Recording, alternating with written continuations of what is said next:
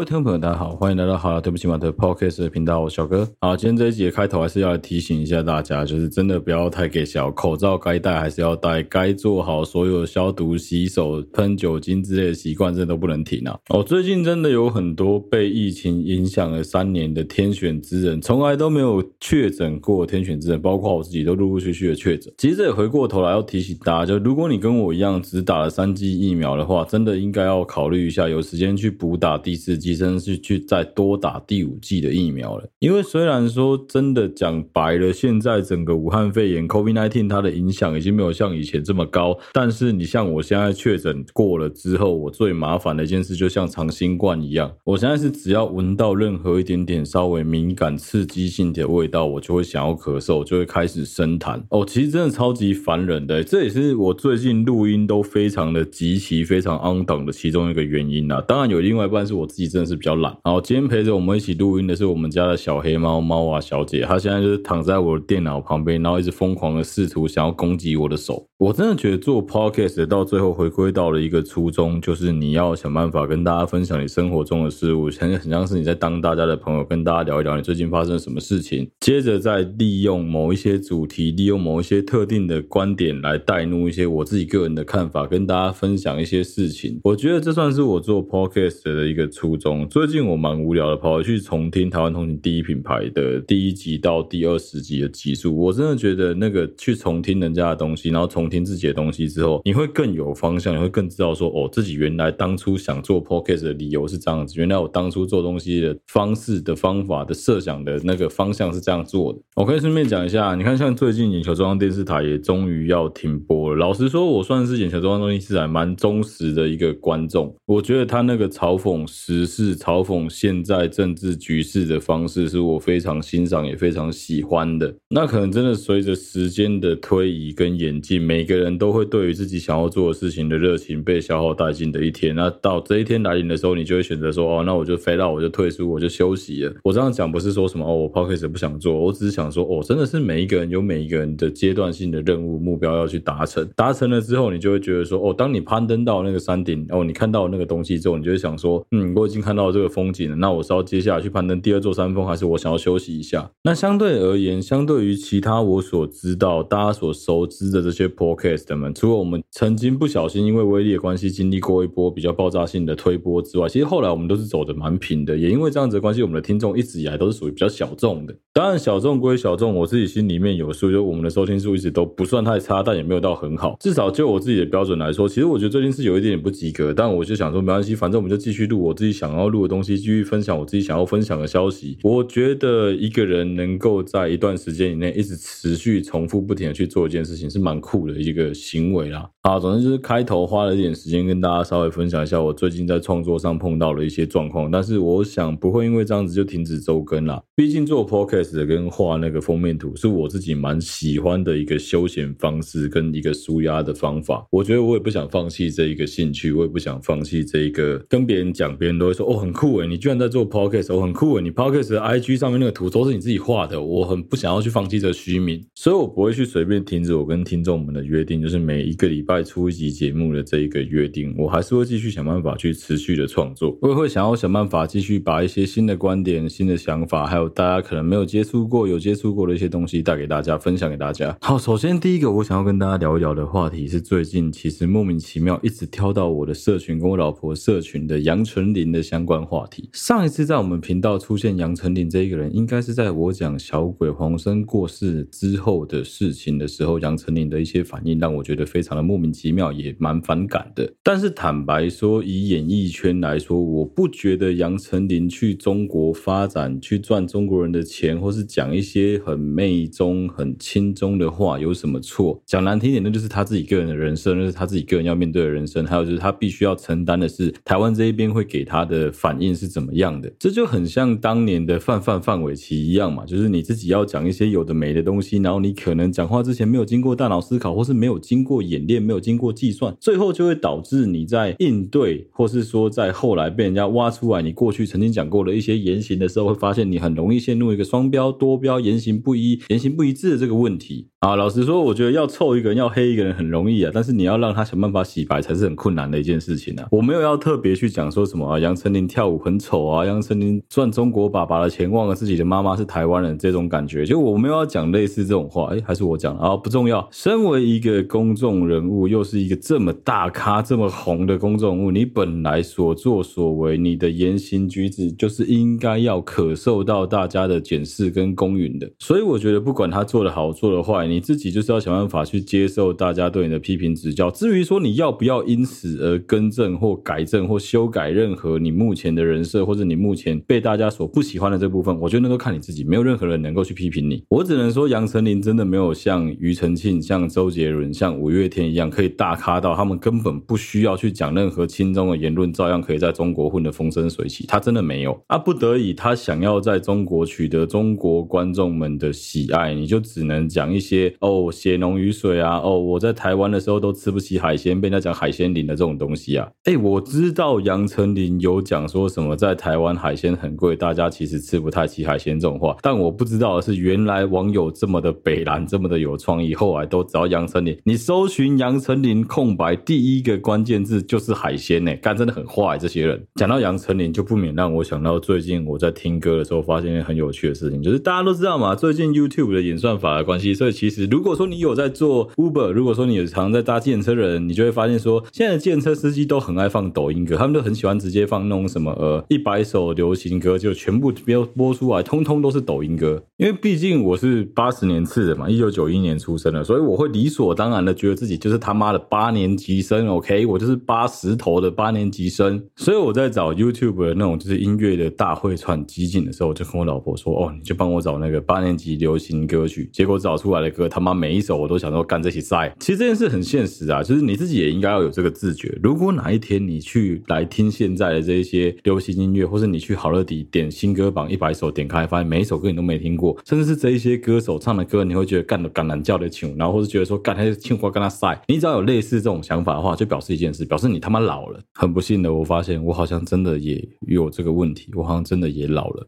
后来我就很不服气啊，就跟我老婆说：“好，你不然你现在点啊七年级生最热的什么一百首歌曲，点开来干掉，每一首我都会唱，莫名其妙听到前奏就会唱，经典到爆哎、那真的是我那个年代的歌，连那个谁那个 Makio 的麻辣鲜师的主题曲，或是张善伟翻唱日本的那个 Sakura 那真夏的樱花，干我都会唱哎、莫名其妙哎、我真的就是活在那个九零两千年左右的那一群人哎、我真的是活在那个时代的人、真的不能不服老哎、现在年轻人可能根本不知道张善伟吧，可能根本不知道以前的马 Q 有出过专辑吧，可能根本都没有看过麻辣鲜师的吧。根本没有人记得那一首歌的歌名叫《初恋》，大家都只记得像这样的爱情让我苦恼，就一个人又哭又笑。哦，版权警告哦！现在年轻人听到《初恋》这首歌，就是只出现在那种抖音歌里面，有些人会拿它来当梗，就这样子而已。我觉得干真的超级可惜的。当年真的没有人不知道这首歌，但大家其实大部分人都不知道说他是马 Kio 唱的。好，回过头来聊杨丞琳哦，当时的杨丞琳啊，跟蔡依林、王心凌还有张韶涵是。是合称台湾演艺圈华语流行乐坛的四大教主，第一个就是排第一的流行教主蔡依林，再来是莫名其妙我他妈从来没听过电眼教主张韶涵，接下来就是甜心或甜蜜教主王心凌，最后一个是可爱教主杨丞琳。会这样子排列，其实不是说什么谁比较红谁比较不红，是依照他们的出生的早晚顺序来排列的。换句话说，他们几个里面最年轻的就是杨丞琳。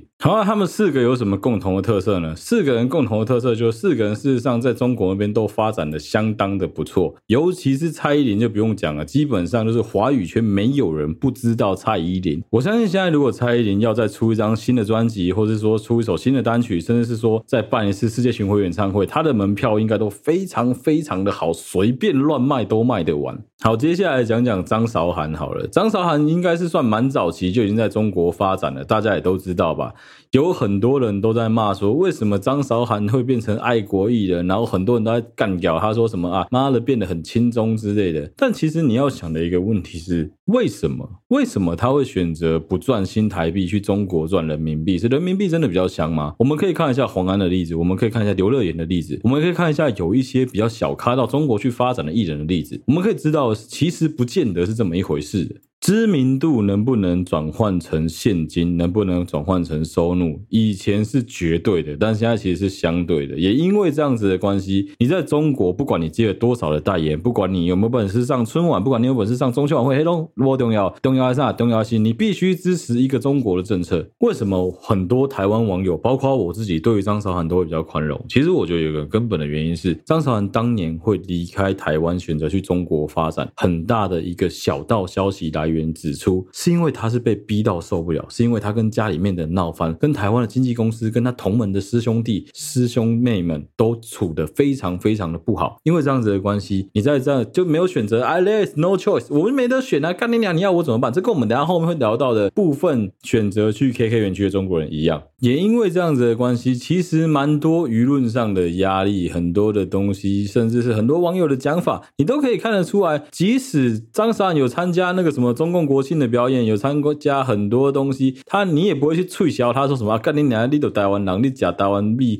你台湾水，你凭什么去中国发展？不会有人这样臭他，为什么？简单讲，人家现在根本不把台湾当一回事啊，他现在就完完整整在赚中国人的钱，只是他用的身份是中国台北，就是台湾歌手的身份在搞这件事情，让大家觉得有点恶心而已。我现在是中国一个统战的策略，将来也不会停止。如果说你对这件事情感到非常的不舒服的话，你就跟我一样放在心里，干在心里就好，你不需要去做过多的反抗。另外一个方式就是，你不喜欢你就不要看，我觉得就是这样子。讲白了，我们本来就不是他的 TA，他的受众本来就不是我们，所以其实你不看他的东西，他也不会少一块肉，他也不会因为这样就少赚一毛人民币，根本无所谓。好，接下来来聊聊王心凌好了。王心凌最近在中国也非常的红嘛，大家也都知道说他在中国参加了一个什么选秀节目，莫名其妙拿到了冠军，然后也表现得非常的亮眼，让大家再次的见识到了当年王心凌的那个魅力。还有就是王心凌真的是一个让大家觉得说相对来说她很努力的一个女艺人，也因为这样子的关系，很多人会拿。他跟杨丞琳做一个对比，诶，边边是什么教主？为什么人都呵呵啊发电啊？你杨丞琳的叫比，你杨丞琳的叫北吧？为什么会有这种想法？我不知道有多少人还记得当年王心凌的一个非常大的新闻。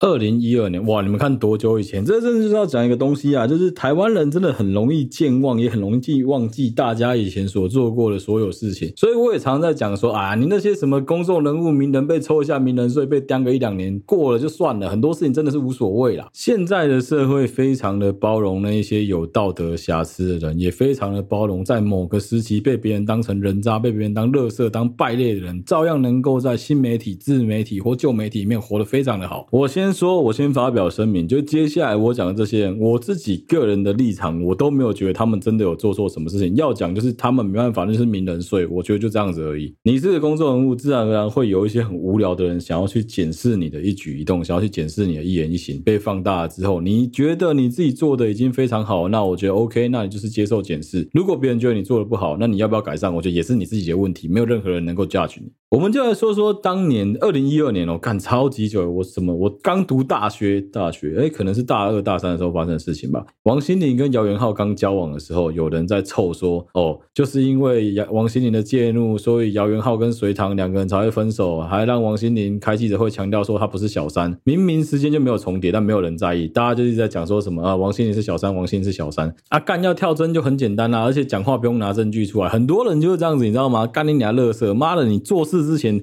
或者说骂人之前，你都没有先收集一些证据，或者说去爬文去找资料，没有，你想骂你就骂，想臭你就臭。哦，最后再来一句啊，拍谁了啊？不好意思啊，对不起啊，我就没有收集足够证据，我没有注意到了，我不知道了。干你娘嘞，妈的，稍微动动你那个聪明的小脑袋瓜好不好？稍微思考一下，没有这么困难啊。别人妈妈嫁给谁，干你屁事啊？有时候我真的是这样子想哎，反正那个时候王心就很惨，干你娘被大家各种黑，被各大家各种臭。到底是谁要故意让王心凌这样子？我我觉得也不是很重要。但总之就是因为这样子的关系，所以有很多人看到王心凌就想到说，呃，小三，呃，小三。很多人就是干人家各种在黑他什么小三，所有他演艺圈的努力通通都白搞了。讲难听一点，姚元浩都能够复出了，明明在这一整件事情里面最应该站出来、最应该展现你的男人价值、男子气概的人就是姚元浩，没有。当然那个点点，我觉得这不太好啦，我不会选择这样子做啊。那当然，如果他要选择这样子做，我也只能尊重。那换来就他被网友也泡的非常的惨嘛。可是就如我所说的啊，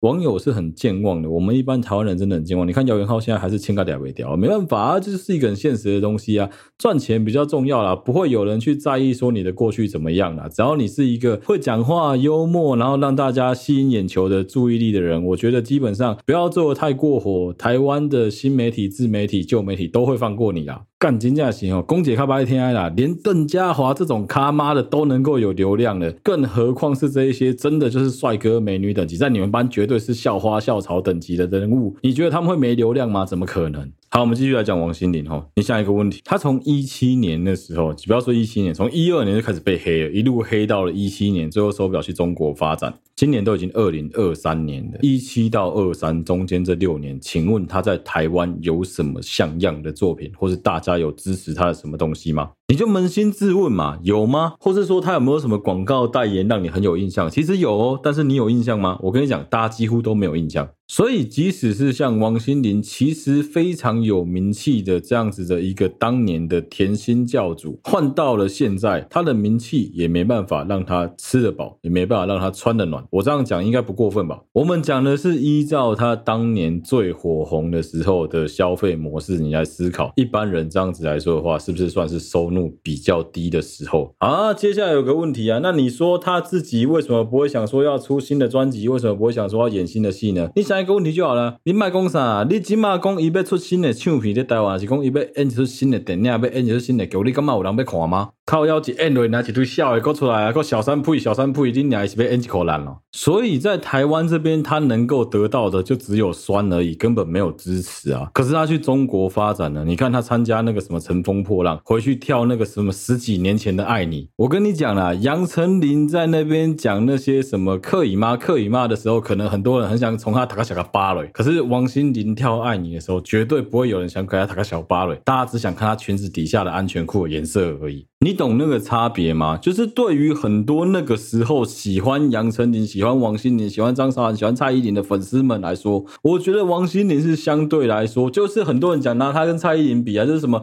啊同期的那蔡依林多红啊，你王心凌才这样子而已啊，剩你说唱片公司跟唔丢，经纪公司跟不好啊，不嘞，就是这样子而已啊，那只能怪自己努力不够，对不对？就只能讲这些干话而已啊。但是你回过头来，如果你不比说唱歌，我们来比演戏好了。大家有看过蔡依林以前有演过的剧吗？那个真的就叫做演自己啊，那个真的就是尴尬戏啊。可是王心凌相对来说演过的戏，可能比较没有这么尴尬吧，对不对？相对来说，你会说王心的演技自然一点点吧。那当然啦，如果说蔡依林在唱歌跳舞这方面舞台魅力已经这么强的人，干她还会演戏，真他妈太不公平了啦！这真是太坏了啦！真的不需要像有一些人一样，明明就不会演戏，明明就好好唱歌就好了，硬要自己演戏，硬要在那边自己上面乱翻拍作品，最后再来变票房毒药，真的没有必要了。而来 get 攻王心凌吼，那你觉得这样子的一个情况下，内外相逼的情况下，他去赚人民币，你觉得有什么问题吗？老实说，我觉得没有什么问题啊。啊靠腰一在台湾的无可能够昂啊，那个真的在台湾就叫做只能慢慢 fade out，就真的就是只能说对不起，但那叫过气艺人了。可能如果他愿意的话，他去上前面那几档很强的实境秀，说不定有机会能够翻红。但是不用啊，他直接去中国参加选秀节目，一次就回来了。哎，乘风破浪拿冠军之后，妈的！在中国接了四五个代言，还准备要上春晚，你觉得他有可能会不讲说建设新中国一个中国梦类似这种话？他有可能微博敢不转贴吗？怎么可能？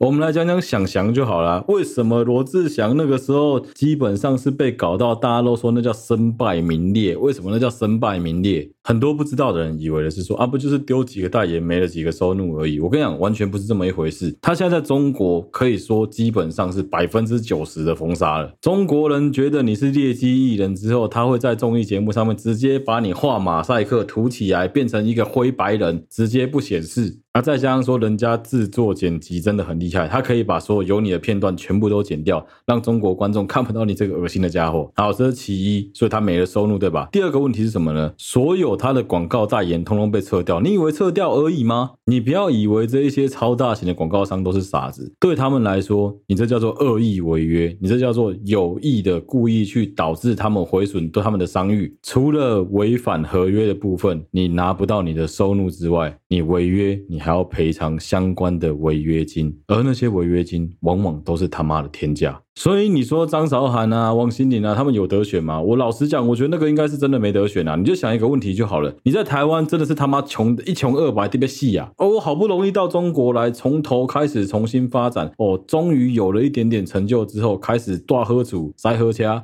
假贺请贺，终于回到了以前在台湾最火红的时候的王心凌的张韶涵那时候的教主等级的待遇了。你要说他心里面会不会忘记自己是个台湾人？相信我，不可能，没有人会忘记自己。从哪里来，也没有人会忘记说可以是台湾佬。但是就我们之前讲过了嘛，所有事情、所有人、所有动作、所有行为都是有一个价值的，都是有一个价格的。不妨大家可以换个角度想，不要讲说什么啊，人民币很香啊，他们就是为了赚人民币，忘记了自己的台湾价值。少在那边跟我讲台湾价值啊，干你娘嘞！现在有多少人能够完完整整的一字不漏告诉我二二八事件几个关键字通通讲出来？查缉私烟你讲得出来吗？下令的是陈仪还陈诚，你搞得清楚吗？好，后来蒋中正派来台湾。协助清乡的部队是第几军？你知道吗？啊，那个茶楼叫什么？天什么茶楼？你干嘛讲呀？天马茶楼啊？你真的知道吗？我们没有几个人搞得清楚嘛，所以不要在那边讲的一副好像自己真的很有台湾价值，好不好？那我在那边搞一些台湾价值吸好吸满的，都是些他妈臭低能，每次都喜欢选举到在那边挑一些族群对立，我觉得蛮智障的。我不是那种非得要台独或是非得要统一不可的人，我真的就是那种王八蛋等级的摇摆派啊。当然，如果可以的话，我是一点都不希望跟中国统一啊。你也知道，就是干你娘，从此之后不能讲这些干话，会很痛苦啊。好，你想想。看哦，不要讲说人民币很香，你要讲的是违约金很臭的这个问题。四个代言呢，春晚呢，中秋晚会，你以为王心凌以她现在的身价，她赔得起那个违约金吗？我中共官方也没有让你打半毛事，你只要转贴我们央视新闻的“中国”那个字就好了。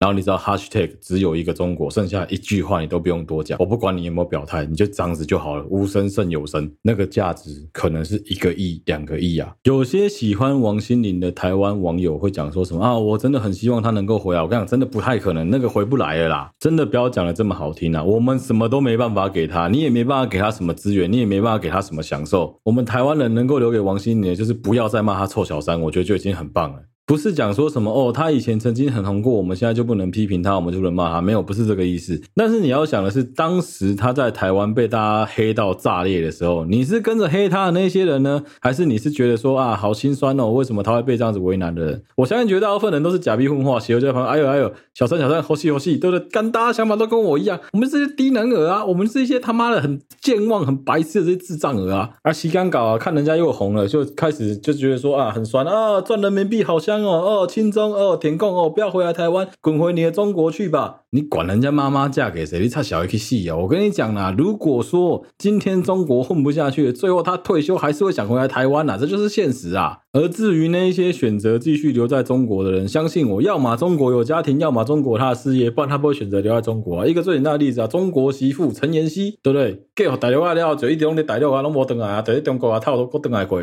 还都好多回来一口烂，回来一口根啊。他回来干嘛？白痴哦！妈，在中国赚人民币多香啊！一样啊，我不用讲太多啊，我不用讲讲说什么两岸同胞、两岸一家亲、血浓于水、什么武统之类东边啊，他就只要转发一个只有一个中国就好了。他也没有跟你讲说一个中国包不包括台湾啊。你在高潮什么？你在不爽什么？正确的台湾独立表述应该是我们不属于中国，只有一个中国。OK，中国让你当，我也不想当中国。我我什么做中国人？我台湾人，我做什么中国人？只有眼球中央电视台他们在反串的那一些中华民国独，或是那一些中华民国统派的人，那才是真真正正的在讲华统，在讲华独。OK，我们现在没有华统的统个 g 啊！哎，今天统立卡森跨几康哎，妈的，稍微用点脑思考一下。好不好？你要想想看哦，他那个时候在台湾，张韶涵也是啊，在台湾当年是被台湾的网友跟媒体联合起来，联合起来酸，联合起来臭到什么程度？王心凌也是啊。我们今天没有要讨论小三事件，我也没有讲说什么小三事件的始作俑者是谁，那都不重要。重点是台湾媒体确实是帮凶，有联合起来跟着一起臭说王心凌疑似是小三。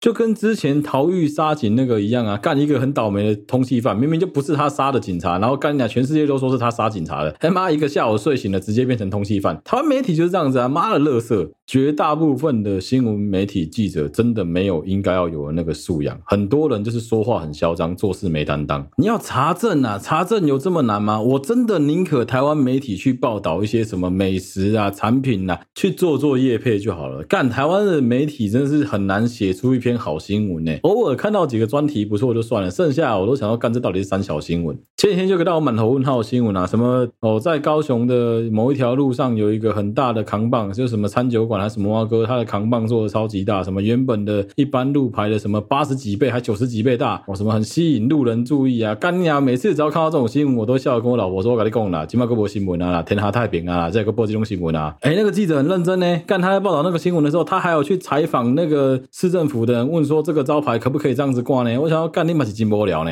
我大概在国中的时候就曾经看过年代新闻台报道过一只猫在捉一只老鼠的这种垃圾新闻，我就大概知道。说干你啊！台湾新闻没啥 Q 啊！靠腰，你今天我讲过吗？你今天如果是一只老鼠追一只猫就算了，一只猫追一只老鼠算什么狗屁新闻啊？哦，好，接下来太激动了哦，对不起啊，我接下来来聊聊我们这一集的主题哦，我来聊我们这一集的真正的女主角海鲜，也就是我们的杨丞琳小姐。老实说，我觉得杨丞琳的情况蛮特殊的。为什么会说她的情况蛮特殊的？因为她之前在台湾的时候，其实就不停的有一些话题。我发现有很多媒体喜欢捧她，在摔她，捧她，在摔她，捧她，在摔。她。哦，这边可以先跳出来，我们来来讨论一个话题好了。现在是一个女神当道的时代，每个人都要封一个女神，什么鸡排妹以前是什么什么女神吗，什么学儒女神，什么饮料店女神，咖啡厅女神，他妈键盘女神，乡民女神，每个人都女神。老实说，被叫女神的后来基本上都不是过得太好，或者是你必须要靠你自己的努力才能够杀出重围，因为女神真的太多了。可是相对来说，旧媒体在封神封后这一件事情上面就显得比较保守啊，也做得比较好哦。举个例子好了，台语歌后，大家第一个想到的一定是江蕙，对吧？小天后，大家第一个想到绝对是蔡依林啊。甜心教主就是我们刚刚前面讲过的王心凌嘛，理所当然的，差不多同。同期的杨丞琳也必须被封一个称号啊，这就像是以前的前将军、后将军、狙击将军一样啊，那个将军的称号是必须要封的，不封你就是不够屌啦。所以那个时候杨丞琳是被大家称之为可爱教主嘛，他可能自己一开始不是说非常的能接受，到后来也没有很接受这个称呼，甚至到现在他直接说什么呃，从来没有以可爱教主来自居，我觉得都 OK 都 OK，这是可受公允的。但是那一阵子上节目走到哪都要可以吗？可以吗？这个也是事实嘛，对不对？你就是他妈在装可爱嘛？那你为什么不好好的以一个可爱教主自居呢？无所谓吧。但是还好是他现在非常的有自觉，他也知道说啊，都已经这个年纪了，实在是不适合再叫自己什么可爱教主。我觉得可以帮他换一个新称呼啦。啊，我没有那么无聊霸凌他，所以我也不会打算帮他想新称呼。就你应该给选黑领导的打击。就有些人叫海鲜，我觉得蛮过分的啊。老实讲，怎么可以这样子称一个女生为海鲜？干这他妈的绝对是霸凌啊！好，其实杨丞琳的现在应该叫公关危机，她的公关危机真的蛮多的。以前我记得印象很深，就是她被人家说脑残啊，就什么八年抗战到底打了几年？对日抗战打几年啊？不就八年吗？哎，对不对？听起来好像很合理嘛。八年抗战打几年不知道，听起来很合理嘛，对不对？你以为说有人在臭杨丞琳吗？没错，真的就是他妈有人在臭杨丞琳。明明那时候的问题就是对日抗战总共打了几年，他回答八年而已哦。但是大概就是有媒体新闻记者看不下去，或是不喜欢他，或想想黑他，就故意讲说什么哦，连这个基本常识都不会。你再下去问年轻人啊，干一九三七到一九四五年打的是什么战争？有几个人讲得出来？对，你问年轻人，九一八事变是什么？一二八事变是什么？妈的，没有好好读书的，哪有几个人回答得出来啊？理组的更不可能知道啊。那个时候我记得差不多时间发生的很好笑的事情是，日中国有拍一部抗日神剧，然后那个剧就是在讲说什么哦，共产党跟国民党联合起来哦，要对付那个侵入中国的日本人这样子。他就有一个将军在跟大家鼓舞士气的时候，他就讲了一句话：“兄弟们，八年抗战开打啦！”我、哦、这样鼓舞士气听起来很帅嘛，听起来应该是没什么问题啊。哦，问题可大，你白痴吗？你他妈刚开始打，你怎么会知道这个战争要打八年啊？我猜是因为这样子的关系，所以有人想利用这一件事情来黑他，说干他真的是很恼。然后也有人把这个事情叫做杨丞琳的脑残门。老实说，我觉得没什么必要啦，有这么夸张吗？虽然坦白讲，我觉得那时候杨丞琳真的蛮可怜。那时候杨丞琳就像是后来的很多男生认为的 Justin Bieber 一样，就是大家的公敌，大家都不喜欢他。有很长一段时间，你告诉别人你喜欢杨丞琳，就跟男生喜欢美少女战士一样。虽然这样讲政治很不正确，但是确实会让人家觉得说哦，很耻，你怎么会喜欢这样子的一个艺人？最近刚好杨丞琳准备要回来台湾办他的世界巡回演唱会的台北场，应该是会办在台北小巨蛋啊。哦，讲到演唱会，来分享一个我在爬文的时候看到的一个很酷的资料。有没有人知道台湾第二个登上香港红磡开演唱会的女歌手是谁？第一个是张惠妹，很多人会以为说有可能是蔡依。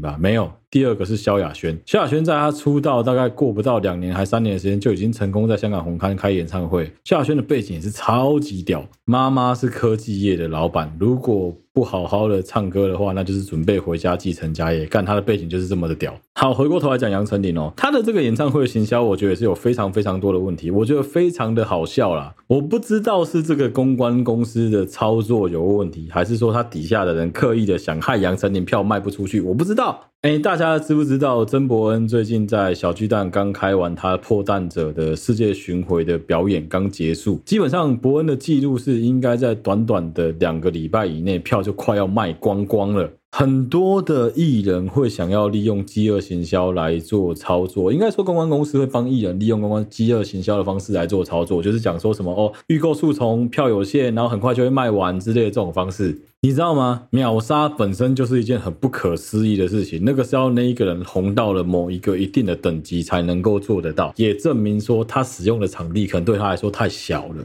以伯恩的实力，他绝对有办法挑战之后办在大巨蛋。但是台湾演艺圈的歌手应该没有几个人有办法跟伯恩一样，在两个礼拜以内小巨蛋的票直接秒杀，除非说是像酷玩乐团、像 Blackpink 这样子非常非常象限级的歌手有的艺人团体。比较有机会，这就是在陈述事实嘛，也没有错嘛。好，问题来了，杨丞琳的这个公关公司的行销非常的强，他们怎么做呢？他们一样，他们也故意讲说什么，呃，开记者会讲说什么，啊，杨丞琳世界巡回演唱会的票开卖了，一开卖就秒杀，结果有记者跟网友实测点进去官网看，票还剩一大堆，随便买都有位置，不是要你卖惨，不是要你讲说什么啊，我的票卖不出去，拜托大家帮帮忙，没有，但是你不要这么嚣张嘛，你也不要这样子骗杨丞琳嘛，让他以为说他的演唱会的。门票真的卖得很好。据我待过公关公司、操作过演唱会的朋友跟我表示，一场演唱会办爱不撩级，至少要做到六成五到七成五的位置，才有可能不撩级。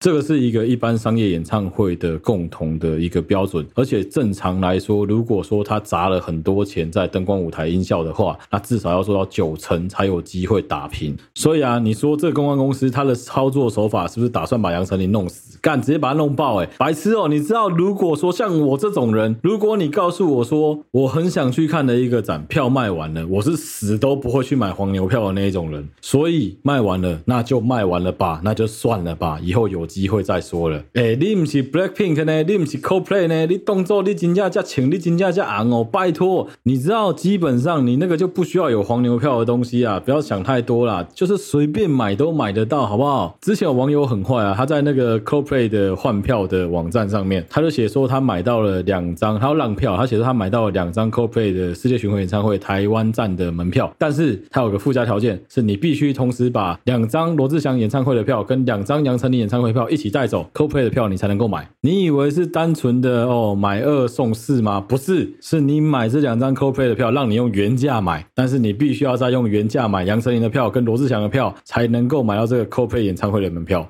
我靠，这太痛苦了吧！我完全没办法想象有任何一个人在交友软体上面跟我讲说，哎、我有两张罗志祥演唱会的票，你要跟我一起去听吗？或是我有两张杨丞琳世界巡回演唱会的票，你要跟我一起去听吗？如果有人这样跟我讲话，我可能会直接封锁他。谢谢 Mister 不研究。哎，有些人讲说什么哦，那是因为他的很多粉丝故意抢票之后没有付款，所以导致有很多的票流出来。那你就是遇到怪人来乱啊！你知道 Blackpink 的演唱会有多少人是干你娘的妈的当场忘记付钱，或者说什么隔天再付票就没有了？黑的叫做票存伤济，卖的呀骗！不要在那边讲说什么哦，就是有人没有付钱呐、不要再来这一套干。那你的那个售票系统也该有一个防御机制，是如果有一些垃圾故意占着你的票，他订了他就是不付钱，你锁个十二小时、二十四小时，那个票就应该要释出出来啊！不是、欸，干是人家在你新闻发布的当下马上去查，干你娘剩一堆票哎、哦，我现在很无聊哦，今天是二零二三年的六月一号，我很无聊去查了一下，哎、对，这一集非常的 on 档，这一集很集齐哦，这一集基本上就是现在录，下礼拜马就上。我稍微查了一下 KKTIX 上面杨丞琳演唱会的门票哦，基本上呢。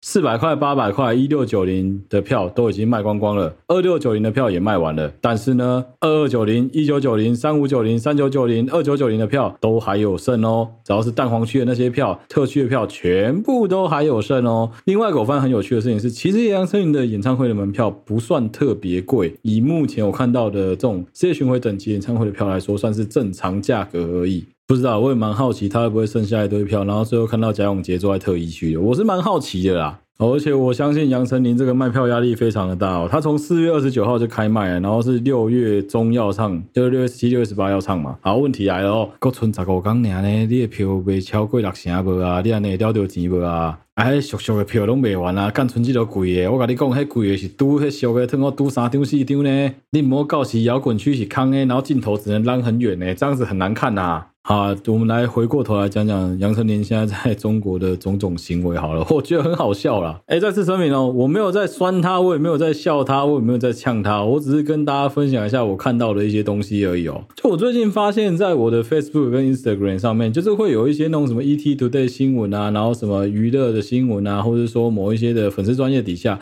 会有一些我自己的朋友哦，他们真的是海鲜粉哎，他们真的是纯黑耶，他们超夸张的，只要。要有任何杨丞琳的新闻，他们一定会在底下留言，大酸特酸，大臭特臭，大黑特黑杨丞琳呢。我都想说，要求的凶悍嘛吧？杨丞琳是怎样杀你爸还是杀你妈？我真的不知道是杨丞琳这一个人本来就比较容易言行不一，还是怎么样。但他的很多话真的是常常被网友拿来放大检视。比如说他说什么，我自己从三岁就开始在妈妈的那个蹦床上学跳舞啊，没办法自己睡，所以就是都在妈妈床上在那蹦。蹦在咱们学跳舞啊之类的这种东西，我只能说台湾的网友真的是很有才啊，也很酸啊。他们就在底下讲说什么三岁，我都完全不记得自己三岁在做什么，你居然记得自己三岁在做什么啊？也有网友酸他说，哇，从三岁就开始学跳舞，跳成这样子，哇，我看你三岁那个舞蹈老师真的会哭诶。那另外就是有很多人在酸杨丞琳不太会跳舞嘛。那我有看过杨丞琳的现场，老实说我，我我没有特别觉得他不会跳舞，但我觉得那个很有可能真的就是每一个人擅长的事情不一样，我们不应该强迫人家。要去做自己不擅长的事情。杨丞琳的歌那个舞步都没有很难啊，我印象中我们以前大学迎新宿营的时候跳杨丞琳的歌，我觉得那个舞也不算难记啊。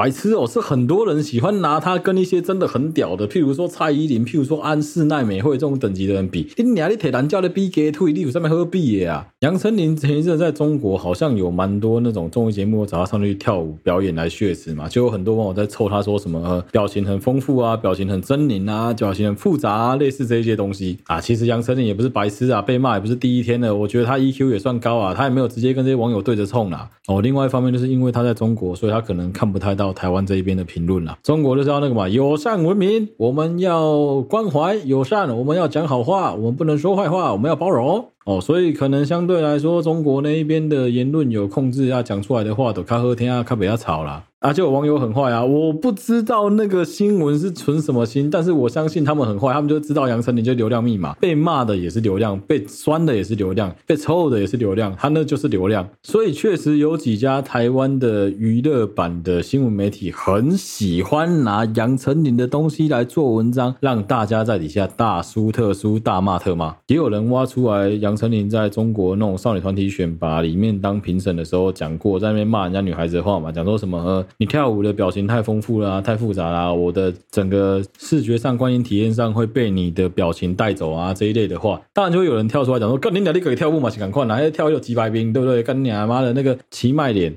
文明点，文明点，那是网友讲的。我翻成我的语言，那叫做表情过度狰狞，用力的时候宜充血在四肢，应该是手跟脚必须要用力，而不是在你的脸部肌肉上面用力。那也因为他这个脸部肌肉用力过度到让人家以为他脸部抽筋的情况，所以有很多网友一直疯狂的在笑他，也一直在酸他。我觉得很坏，我也不希望大家这样子。所以我们要轻轻的谴责大家，就是我们不应该这样子在网络上面躲在键盘后面偷酸人家、偷呛人家，这是不对的行为。如果你真的不喜欢，你就跟我一样，连点都不要点开来看，就是不要让它有流量，不要让那个某一些恶质的媒体有机会利用它来洗流量。因为我发现很多人好像不知道这件事情，就是你在那个新闻底下留言、标记、转发、分享，对于新闻媒体工作者来说，他们都没差，因为就是社群平台上面有流量啊。所有的社群媒体经营的方式都一样，不管你今天是怎么样的一个粉砖，即使你是新闻的粉砖，只要有人看。只要有流量，有人留言、按赞、分享、转贴出去，那些东西全部都有机会能够转成现金。所以就是，如果你打从心里的不喜欢、蔑视、鄙视、敌视某一个话题、某一个人、某一个特定的人事物，那我就建议你直接点我不喜欢，我不想看到这个东西，检举的按钮给七位，或暂停追踪、停止追踪它，不要去影响到自己的观感，不要去影响到自己的一整天。有时候有一些粉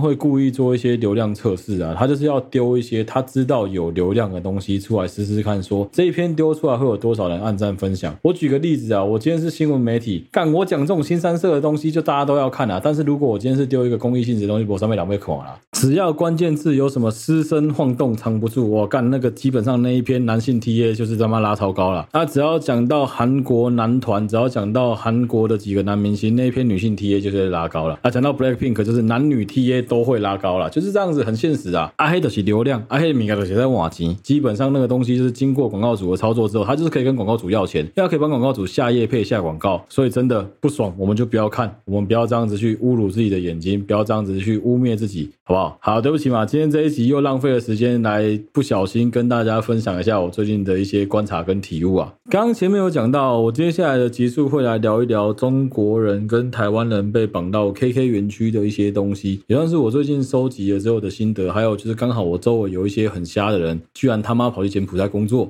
借由我侧面观察这一些很下岗的人，我要来跟大家分享一下我自己对于国外这一种类型的集团人蛇啊这些东西的一些看法。那内容就摆在下一集。好，这一集的内容就到这边，希望大家会喜欢。如果你喜欢我们好对不起嘛的 Podcast 的频道的话，欢迎你到我们的好对不起嘛的 Facebook 粉丝团或 Instagram 的粉丝专页上面去按赞、追踪、留言，有任何最新消息都在上发布。不管你使用的是任何一个 Podcast 的平台，都欢迎在上面帮忙五星按赞、追踪，并分享给周围所有的朋友。谢谢大家收听好对不起嘛的 Podcast 的频道，我是小哥，我们下期再见啦，大家拜拜。